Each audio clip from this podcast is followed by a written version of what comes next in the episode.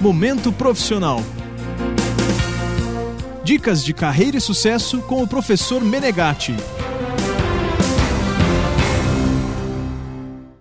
Um dos maiores erros cometidos por nós, seres humanos, é a comparação. A medição de si mesmo de acordo com os padrões, os feitos ou as realizações das outras pessoas. Desde pequenos, somos comparados aos nossos irmãos, aos filhos dos vizinhos ou a qualquer outra pessoa. Este espírito comparativo continua durante a adolescência, até a idade adulta, tornando-se traumatizante, porque passamos a maior parte de nossas vidas tentando competir com os outros, comparando nossas realizações com as de outras pessoas do nosso meio e tentando viver de acordo com os seus padrões de aceitação. Sempre que você compara os seus talentos e habilidades com os outros, quer favorável ou desfavoravelmente, desperdiça a oportunidade de se tornar melhor, tentando tornar iguais pessoas que são totalmente diferentes. Quando criança, minha família e eu viajávamos de carro e tínhamos o hábito de ficar pedindo para que o pai ultrapassasse todo mundo.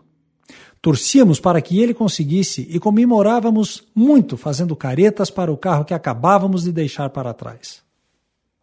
Mas teve um dia que um carro passou por nós tão rápido que eu e meu irmão ficamos de boca aberta. Embora o pai estivesse liderando todos os outros carros, aos olhos deles nós estávamos tendo sucesso, porque estávamos viajando bem mais rápido do que eles.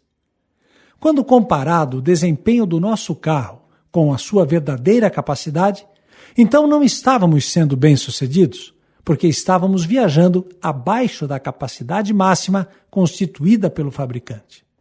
A lição aqui não é que o verdadeiro sucesso seja medido pelo que você fez em comparação ao que os outros fizeram.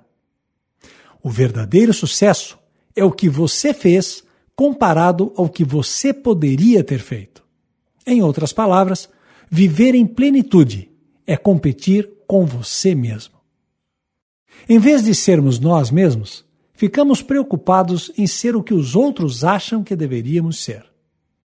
Sempre existirão pessoas que iremos superar e outras que nos superarão. Se competirmos com nós mesmos e não com os outros, então não importa quem está atrás ou na frente. Nossa meta é nos tornar tudo aquilo que somos capazes de ser e de realizar.